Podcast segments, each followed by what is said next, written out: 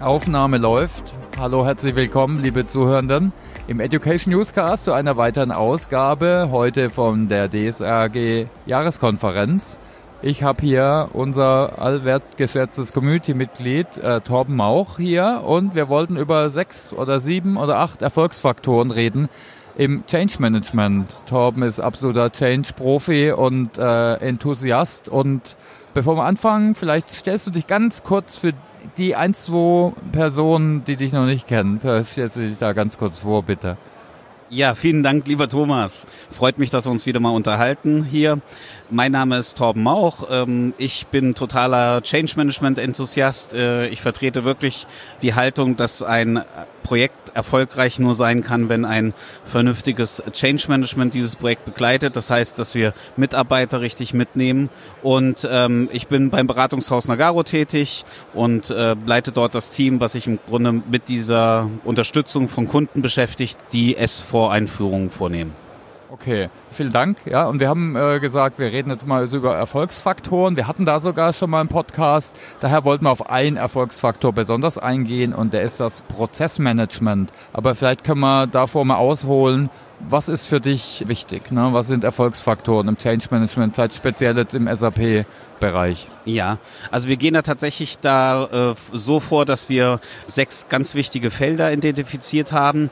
Das ist einmal das Thema Vision und Werte, also wie will ich äh, mich weiterentwickeln als Unternehmen, mhm. warum mache ich diese Einführung, wie kriege ich es auch äh, die Mitarbeiter mit an Bord, damit sie sich freuen, äh, an diesem Projekt mitarbeiten zu können und ähm, das ist eigentlich ein ganz wichtiger Punkt, Vision und Werte. Der andere Punkt ist das Thema Stakeholder und Governance. Da geht es wirklich darum, wie Entscheidungen im Unternehmen getroffen werden, wie sicher wir sein können, dass das ähm, Unternehmen auch eine erfolgreiche Transformation hinbekommt, weil klare Entscheidungswege sind, Verbindlichkeiten hergestellt werden, alle Stakeholder richtig eingebunden werden. Wir haben den dritten Punkt, das mhm. ist das Thema Lernen, lernende Organisation. Also wie weit ist die Organisation schon entwickelt, um im Grunde nachhaltig auch dieses Wissen, was sie im Rahmen dieses Projektes aufnimmt, zu verankern und ähm, dann auch zu nutzen, weil es ist total wichtig, dass das Unternehmen sich auch selbst befähigt, damit es sehr schnell diese Produktownership übernehmen kann. Mhm. Dann haben wir als vierten Faktor das ganze Thema Rollen da geht es wirklich auch darum, sicherzustellen, dass wir ja ganz klare Rollen haben, die wir für das Projekt definieren. Also was ist ein Key-User, wie arbeitet er, was ist ein Prozessmanager, wie arbeitet er und dann aber auch schauen, wie diese Rollen später in die Zukunftsorganisation überführt werden können und was da alles passieren kann. Also Rollen und Verantwortung ja, dann vielleicht. Genau, ne? ja. Rollen und mhm. Verantwortung. Und äh, dann haben wir tatsächlich den Punkt, ähm, bevor ich auf den letzten komme, das ist der fünfte Punkt, das ist das Thema Motivationsmechanismen. Was motiviert äh, Menschen, die in dieser Organisation sind, die daran beteiligt sind, das zu gestalten?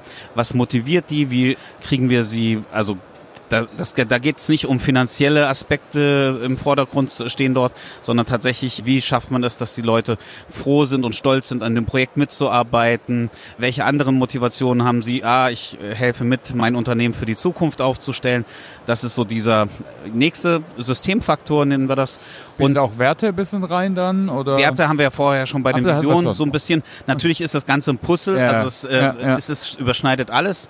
Und ähm, weil wir heute darüber sprechen wollen, jetzt als letztes, aber das ist unser Faktor im Grunde Prozesse, Prozesse gestalten und auch KPIs. Da geht es tatsächlich darum, wie nutze ich das Prozessmanagement oder Geschäftsprozessmanagement, um eine erfolgreiche Transformation zu machen. Weil es ist ganz wichtig, wir müssen bei diesem Projekt herausstellen, es handelt sich eben um kein IT-Projekt. Und man kann es immer wieder wiederholen, es kommt aber leider nicht immer überall an. Wir haben es hier mit einer Business Transformation zu tun und da ist es sogar auch noch die Frage, in welcher Abstufung wieder. Da gibt es auch sehr viele unterschiedliche Formen. Also wir hatten gestern einen Vortrag hier auch auf dem DSAG zum Thema, okay, das gesamte Management steht dahinter. Und jetzt geht es aber auch noch darum, in weiteren Schritten zu sagen, okay, nicht nur das Management steht hinter, die Mitarbeiterschaft steht hinter und dann diese Business-Transformation, also diese Wertschöpfung will ich im Grunde aktiv gestalten, um ideal auf die Kundenbedürfnisse reagieren zu können. Und darum geht's ja in Wirklichkeit. Mhm. Also wir sind da noch nicht in den richtigen Entwicklungsstufen. Wir haben da noch ein bisschen was vor uns und in diesem Zusammenhang spielt auch immer dieser Aspekt funktionale und prozessuale Organisation eine ganz wichtige Rolle. Und da wollen wir ja heute drüber sprechen. Und da ist es aber auch tatsächlich wichtig, es gibt unterschiedlichste Abstufungen, auch unterschiedlichste Schwerpunkte innerhalb von der Organisationsgestaltung einfach, die ich mit S4HANA unterstützen kann. Aber wichtig, ich unterstütze damit meine Geschäftsprozessmodellierung. Ich mache keine, also ich mache keine für S4HANA, sondern ich mache eine für mein Geschäft. Genau, weil am Ende geht es nämlich um Wachstum, um, um, um Business, um Business-Themen und genau. jetzt nicht, klar, kann man vielleicht Kosten sparen durch Konsolidierung, aber dadurch kriege ich hier keine Transformation hin, so wirklich. Genau. Ja, okay. Und äh, kannst du mal ein Beispiel für so einen Prozess geben und wie er auch rangeht? Ja, also es gibt da natürlich unterschiedliche Prozesse. Ich habe das mir gestern nochmal am Stand angeguckt von der SAP. Die mhm. sind ja hier auch mit einer Mannschaft von Signavio anwesend und ähm, da gibt es solche Standardprozesse wie Purchase to Pay, zum Beispiel solche End-to-End-Prozesse, die, die mhm. sogenannten End-to-End-Prozesse. Ja. Da ist immer die spannende Frage, was versteht man denn darunter tatsächlich, dass wir eine Auflösung von funktionalen Organisationseinheiten in einer gewissen Weise haben? Ja. Aber wir müssen auch immer wieder bei diesen ganzen Themen darauf acht geben, dass wir gewisse Optimierungen, die sich innerhalb von gewissen Prozessschritten ergeben haben, dass wir die nicht verlieren. Also mein, mein Lieblingsbeispiel ist eigentlich, und Kunden, die vielleicht zuhören, die werden das wissen, dass ich das immer wieder ähm, herausbringe, aber man hat natürlich im Bereich zum Beispiel der Logistik, wo man Pickleistungen hat, eine sehr hohe Spezialisierung. Da geht es wirklich darum, ich will meine Pickleistungen halten oder ich will die mhm. weiter optimieren und da ist es halt so, dass es ja ein Fokus einfach drauf sein muss, dass ich dem Mitarbeiter auch das ermögliche, dauerhaft eine vernünftige Pickleistung zu erbringen. Ja, und das darf ich auch nicht dann durch irgendwelche anderen Aspekte zu sehr behindern, dass ich sage, okay, das ist mir jetzt egal. Also in, in der Schicht können nur noch vier Paletten kommissioniert werden äh, anstatt acht. Mhm. Und das ist halt eine wirtschaftliche Entscheidung. Und deswegen ist es so, dass man bei allen diesen Themen immer wieder gucken muss, wo ist es auch weiterhin sinnvoll, eine funktionale Spezialisierung zu haben und wo ist es aus prozessualer Sicht sinnvoll, mehr in eine ja, Prozessorganisation zu gehen.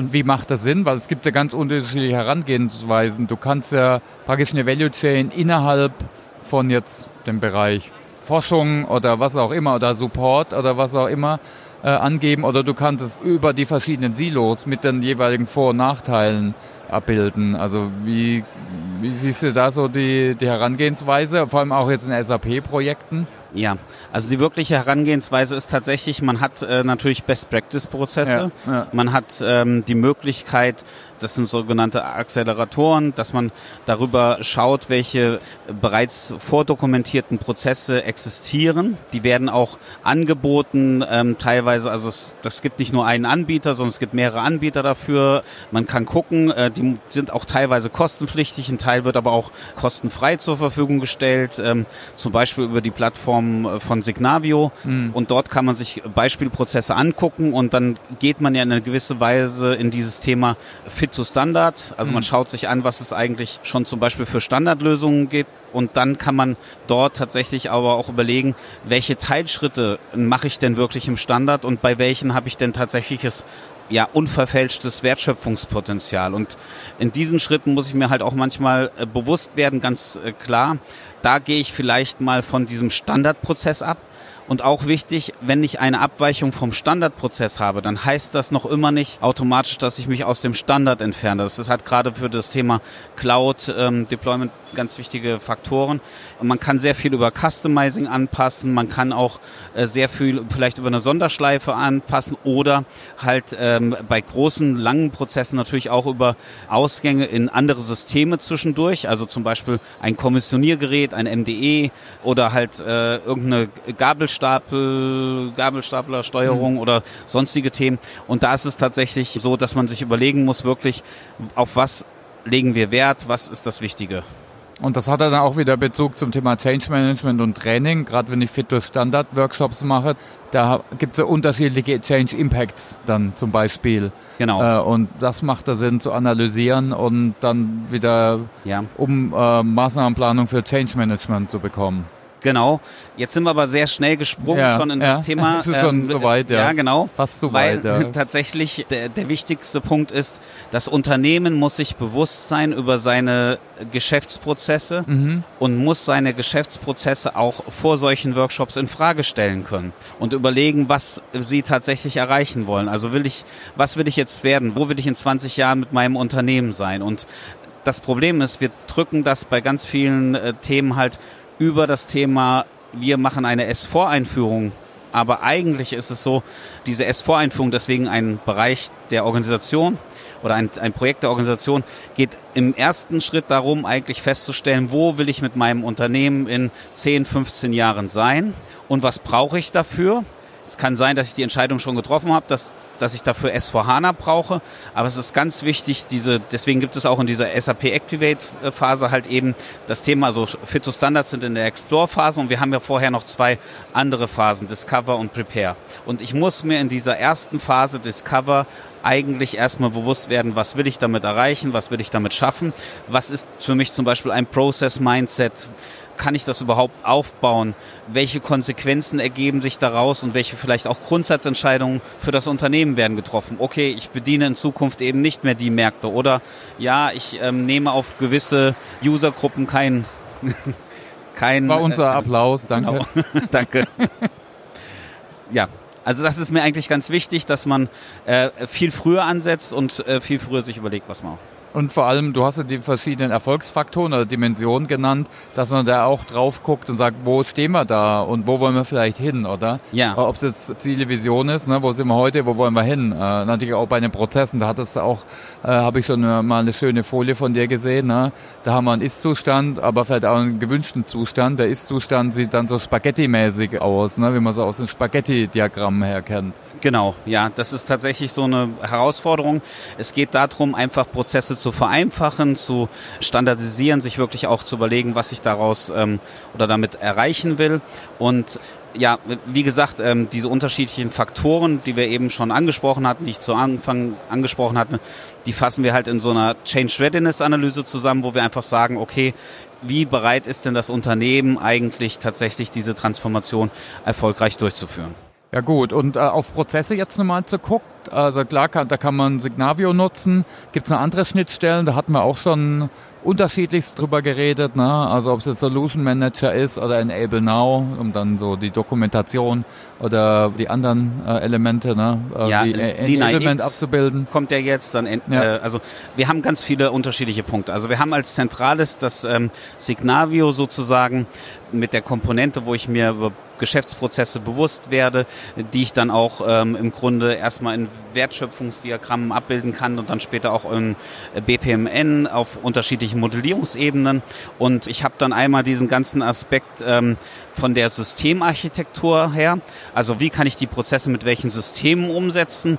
Durch den Zukauf äh, von LinaX ähm, äh, zu Signavio ist jetzt da nochmal ein ganz anderes Potenzial entstanden. Da gibt's ja auch diese zum Beispiel Toga Framework, was man jetzt anders integrieren könnte, wo man darauf achten könnte, okay, wie kann ich das tatsächlich schaffen, technisch diesen Prozess neu umzusetzen? Und da zählt eben genau auch das Thema zu, ich kann sehr viele Sachen im Standard machen und gehe bewusst in Subsysteme, die ich anbinde. Also ein ganz einfaches Beispiel, es wird keinen Einzelhändler geben, der jemals im SAP kassieren wird. Es wird immer eine Situation Geht das geben, dass überhaupt? der ja, man kann das ja eingeben, theoretisch in der Transaktion, aber das würde ein bisschen länger dauern. Aber dafür gibt es Da halt spezialisierte, Endgeräte. genau, Ja, spezialisierte Endgeräte. Das Ja. sind ja die Kassensysteme. Genau. Das sind ja eigentlich nichts anderes als Eingabegeräte für das zentrale System. Hm. So und ähm, also das heißt, wir können uns diese Systemarchitektur TOGAF, äh, wie wir ein Unternehmen die Enterprise-Architektur gestalten, angucken. Mhm. Wir können uns dann natürlich äh, angucken, wie gehen die einzelnen Prozesse durch die ja, äh, hindurch, also wie funktioniert das? Und ähm, das, was wichtig ist, wir brauchen uns nicht auf die Klickebene zu bewegen, also das heißt, welche Fiori-App ich aufrufen muss und was ich dort klicken muss, sondern das kann ich halt in Enable Now abbilden und kann dort halt ähm, schauen, okay, wie stelle ich es sicher, dass die Mitarbeiter einmal ja trainiert werden, das neue System zu bedienen und dann aber auch während des Arbeitsbetriebes ähm, unterstützt werden, das weiter durchzuführen. Also ist dieser Begriff Performance Support. Lernen, Ja, genau. genau. Entweder entweder Performance Support, ich will einfach nur was wissen, wie ich was ausführe oder halt tatsächlich lernen. Jetzt habe ich dann natürlich über Enable Now die Möglichkeit wieder, also es ist verknüpfbar über einfache Links mit Signavio. Es ist noch nicht so, das wäre natürlich schön, wenn das irgendwann mal kommen würde, dass man äh, gewisse Themen im äh, Klicks äh, macht, die dann analysiert werden und die dann auch einen Hinweis darauf geben, wie man denn den Prozess vielleicht noch besser durchführen könnte. Soweit sind wir technisch noch nicht, kommt vielleicht aber in den nächsten fünf, sechs Jahren, denke ich mal. Das ist ein Aspekt.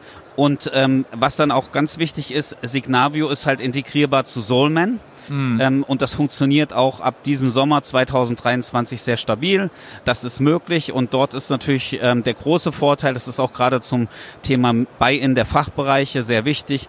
Ich kann Themen visuell gut präsentieren in dem ja in, in einem BPMN-Modell und kann die dann auch transferieren in den Soulman und habe dann auch im Soulman eine gute Dokumentation die ich dann weiter ausbauen kann und natürlich auch die Verknüpfung Signavio zu Enable Now, wo ich halt die Möglichkeit habe, tatsächlich ähm, ja auch zu sagen, okay, ich habe jetzt den und den Bedienungsschritt und der befindet sich hier und hier im Prozess. Also das ist ganz wichtig, auch um ein gesamtheitliches Verständnis zum Thema Wertschöpfung herzustellen.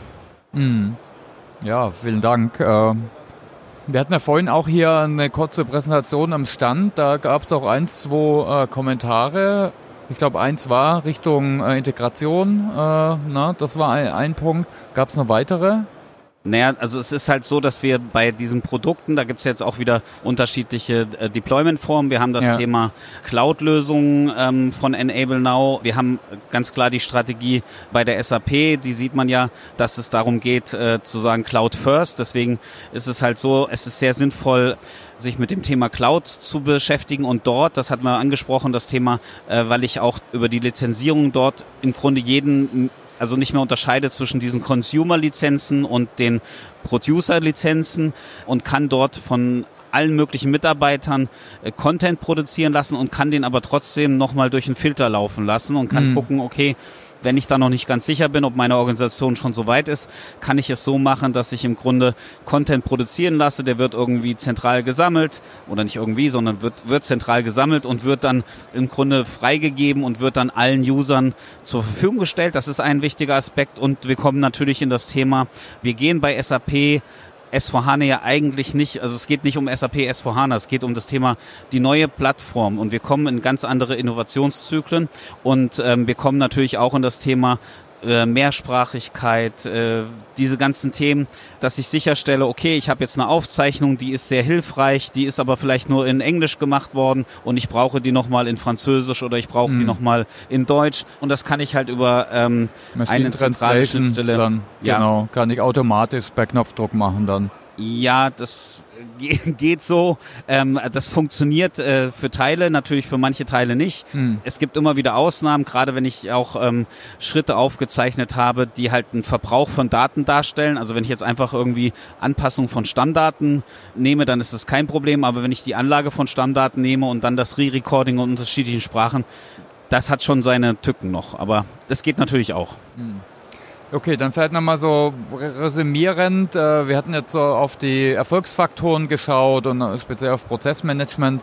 Was rätst du jetzt Kunden, Partner? Natürlich immer die Themen am Anfang wirklich in den ersten Phasen wirklich äh, anzuschauen, nicht gleich loszurennen. So eine gescheite Readiness-Analyse. Hast du noch andere Tipps vielleicht? Also gescheite Readiness-Analyse ist wirklich die Grundthematik. Mhm. Dann geht es sehr viel um das Thema Mindset. Was kann ich da dran machen? Also will ich jetzt in die Cloud gehen? Dann das Thema Cloud-Mindset. Da gibt's ja auch ähm, unterschiedliche Angebote, wo man das Thema sagt einmal, ich habe das äh, Standardisierung, dann, dann, dann habe ich das Thema Innovation und das Thema dann Adoption oder halt ähm, ja, Verinnerlichung von diesen Prozessen. Das ist ein Punkt, ähm, das ist total wichtig, das zu berücksichtigen. Es ist ganz wichtig, aber sich dann auch bewusst zu sein, wenn ich am Anfang bin, was heißt denn jetzt für mich Greenfield? Was mhm. heißt für mich Brownfield?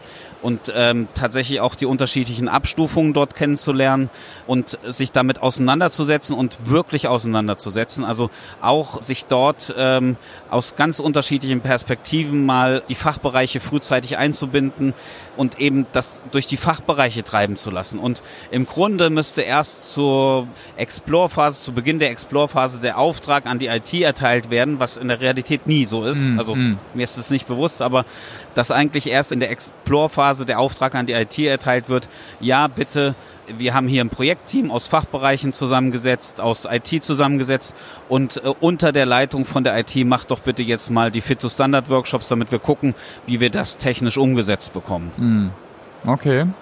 Sonst noch weitere Punkte, vielleicht auch, die ich vergessen zu fragen habe, äh, die nochmal den Hörenden mitgeben möchtest? Ja, was total wichtig ist, wenn man jetzt sich das gesamte Projekt anguckt, wir dürfen das Thema Geschäftsprozessmanagement nicht als Datenfriedhof für die S4-Implementierung sehen, sondern wir müssen uns damit beschäftigen, wie wir ein nachhaltiges und umfangreiches Geschäftsprozessmanagement nach dem Go Live ansiedeln, weil wir immer wieder Innovationszyklen gehen werden und wir brauchen kein starres äh, ja, Prozessdokumentation. Ähm, in irgendwelchen Dateien das oder sonst Regal was. irgendwie, so ja. wie früher, ne? So genau. die, die ISO-Ordner, so wie früher, genau. jetzt halt digital die brauchen wir nicht, nee. sondern wir brauchen ja. eine Organisationseinheit und da muss sich einfach auch das Unternehmen darüber bewusst sein, es braucht eine Organisationseinheit, ob das jetzt in der Organisationsentwicklung ist oder ob das in einem Strategiekreis ist oder da gibt es ja unterschiedliche Formen. Es braucht sowas, um das dauerhaft im Unternehmen zu etablieren,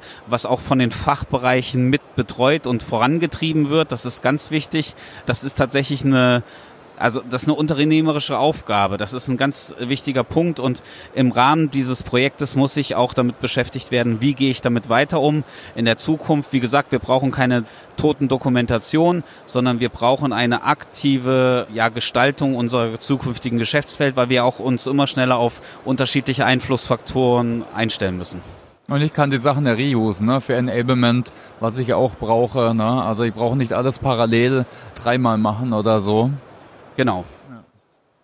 Ja, gut, äh, vielleicht, was lernst du gerade so?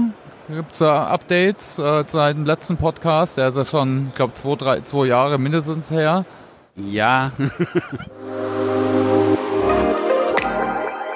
Home Story. Home ähm, ich beschäftige mich tatsächlich im Moment sehr viel mit den Auswirkungen der künstlichen Intelligenz. Mhm. Ähm, da ist es allerdings so, dass ich ähm, eigentlich mir die künstliche Intelligenz auch dafür äh, zu eigen mache. Das heißt, ganz einfache Sachen sind, wenn ich jetzt zum Beispiel über Bart ähm, mir ein bisschen erklären lasse, was ist denn im Moment der große Trend im Thema Lernen ich finde halt, das Lernen verändert sich grundlegend. Ähm, also ich bin ja weiterhin sowieso einer, der sehr viele Podcasts hört.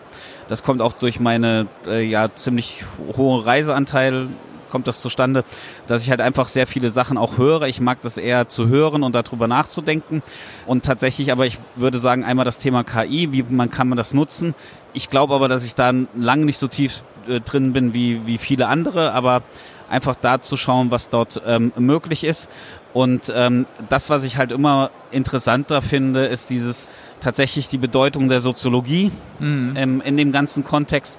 Das war mir in dem Dimension eigentlich, ja, kann ich ganz offen sagen, so nicht bewusst, wie das mir in den letzten halben, dreiviertel Jahr immer bewusster wird, wie wichtig das tatsächlich ist ähm, und was für eine entscheidende Rolle auch Soziologie bei diesem ganzen Thema spielt. Das System und die Verhältnisse, nicht nur auf Verhalten von Einzelnen zu gucken, zum Beispiel. Genau. Hast du da Tipps vielleicht äh, für Podcasts oder Bücher? Da gibt es ein paar neue. Judith Muster und so haben wir auch erst was rausgegeben, aber gibt es da ganz unterschiedliche Quellen? Oder die letzten coolen Podcasts, die du äh, gehört hast? Äh, irgendwas, was vielleicht dir gerade ad hoc in den Kopf kommt?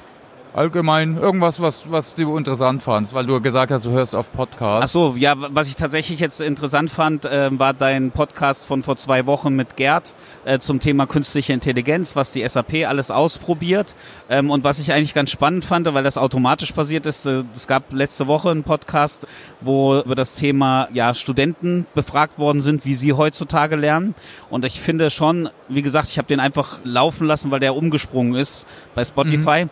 Und äh, ich fand das dann total interessant, weil ich mich dadurch sehr gut in eine Lage reinversetzen konnte, wie heutzutage gelernt wird. Und ähm, das ist ein ganz wichtiger Aspekt, weil wir ja eine grundsätzliche Änderungen haben unserer Mitarbeiterschicht. Also mhm. ähm, ich will jetzt hier nicht die ganzen großen Generationsthemen aus äh, der Kiste graben, aber es wird definitiv ja so sein, dass wir in den nächsten Jahren dramatische Veränderungen am Arbeitsmarkt haben werden und ähm, die Unternehmen müssen halt auch darauf reagieren und man kann sich nicht ähm, auf zu viele Sachen zurück ähm, ja, berufen, sondern es ist einfach so, dass äh, definitiv die die Unternehmenslernlandschaft äh, ja kaputt gehen wird oder disruptiv ja, äh, neu ja, erschaffen entwickelt wird. sich weiter auf jeden ja, Fall. Ne? Wenn genau. man da stehen bleibt, dann haben die jungen Leute vielleicht keinen Bock mehr, äh, bei, bei einem zu bleiben. Ganz genau. Äh, oder nutzen sie auf jeden Fall die ganzen Investments nicht, die man macht. Äh, das ist auch blöd und gehen eben äh, außerhalb. Äh, genau, ja. ja. Und es kommt aber halt tatsächlich nicht nur auf die Formate an, sondern es kommt darauf an, wirklich auch äh, den jüngeren Kollegen die Möglichkeit zu geben, eben sich zu erproben und Erfahrungen zu sammeln. Und Erfahrungen heißt auch eben Fehler zu machen, aber auch mit Fehlern umgehen zu können und daraus eben was für die Zukunft mitzunehmen. Ja, äh, ich habe gehört, wir sind der Deckel drauf Podcast. Sollen wir einen Deckel drauf machen oder? Können wir gerne einen Deckel drauf machen. Vielen lieben Ganz Dank. Ganz herzlichen Dank. Es ist immer wieder ein, ich finde es immer wieder super, mit dir zu reden. Ganz herzlichen Dank für deine Inputs und äh, ja, meldet euch gerne zurück äh, auf LinkedIn oder wo auch sonst immer. Gern Sterne auf Spotify und auf Apple Podcast für alle, die zuhören. Herzlichen Dank für eure Aufmerksamkeit. Äh, genau, und wir freuen uns auf das nächste Treffen mit Torben oder mit euch und äh, wünschen euch allen einen schönen weiteren Tag hier. Liebe Grüße aus Bremen. Vielen Dank, lieber Thomas. Alles Gute und ich freue mich auf heute Abend. Ciao. Ja, da gibt's Party, genau.